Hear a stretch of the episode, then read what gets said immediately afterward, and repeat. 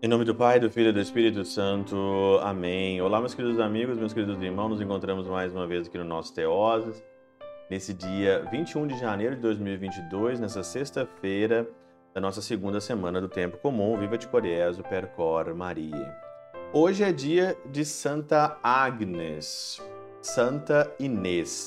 Agnes, eu falo porque eu gosto muito desse, dessa palavra que é em alemão, Agnes, né? Aqui a gente fala Sancta ou da Heilige Agnes. E é a nossa querida Santa Inês. E Santa Agnes, ela tem uma história muito interessante. Ela foi martirizada, mas a história dela é uma história assim muito bonita, né? Que aconteceu no ano de 317, no dia 21 aí de janeiro de 317, quando ela foi martirizada. Agnes, com 13 anos de idade, ela já tinha um voto de castidade ao Senhor. E ela, contam que ela era muito bonita, né? uma mulher muito bonita, muito vistosa, muito modesta.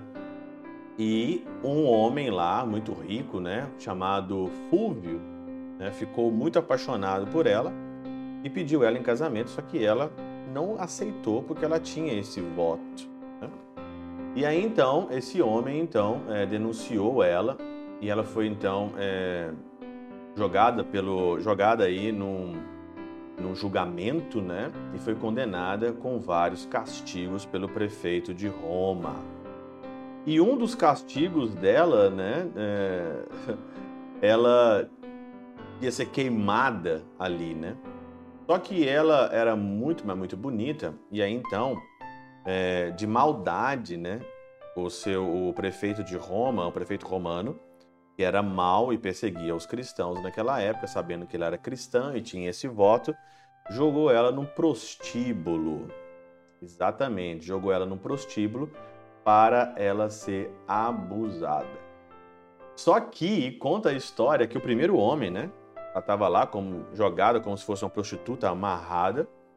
E diz que o primeiro homem, o primeiro homem que tentou ali tocar nela, ele ficou cego. Veio uma luz do alto, ele ficou cego. E assim, sucessivamente, todos aqueles que tentavam alguma coisa com Agnes, com Santa Inês, ficavam de fato cegos.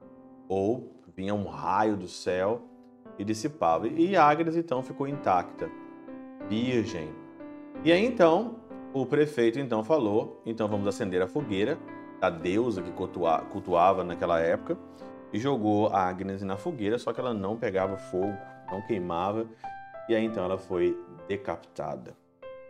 Então aí ela morreu, martirizada, decapitada.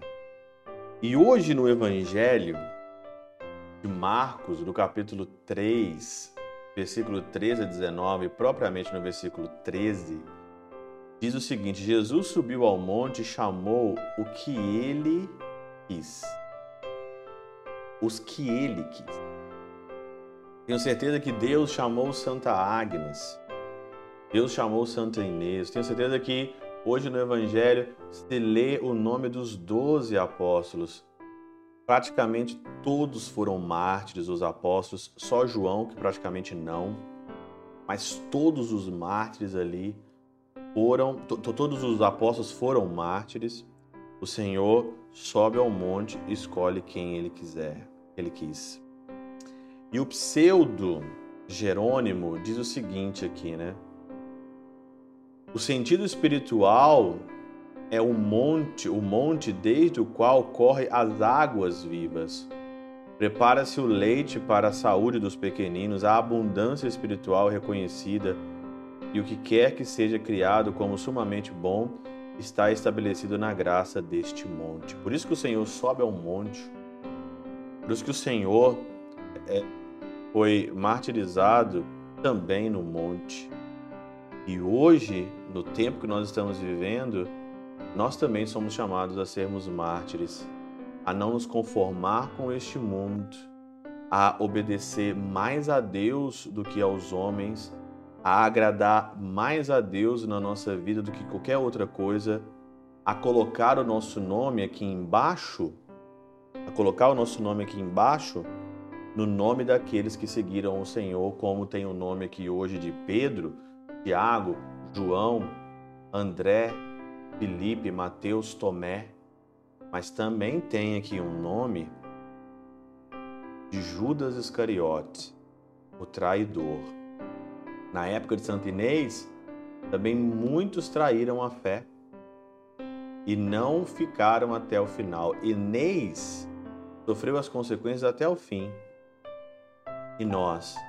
Será que nós estamos também dispostos neste mundo a sofrer as consequências até o fim pelo nome de Cristo e nos alimentarmos das águas vivas que saem deste monte e prepara o leite para a nossa saúde espiritual, que é a abundância da vida espiritual no monte da Eucaristia, no monte da palavra de Deus?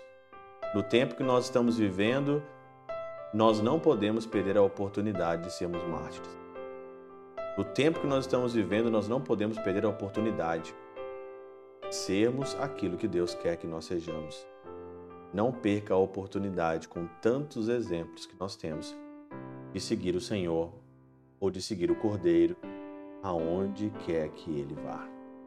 Pela intercessão de São Chabel de Mangluf, São Padre Pio de Peltrautina, Santa Teresinha do Menino Jesus e o Doce Coração de Maria, e de Santa Inês, Deus Todo-Poderoso vos abençoe, Pai, Filho e Espírito Santo desça sobre vós e convosco permaneça para sempre.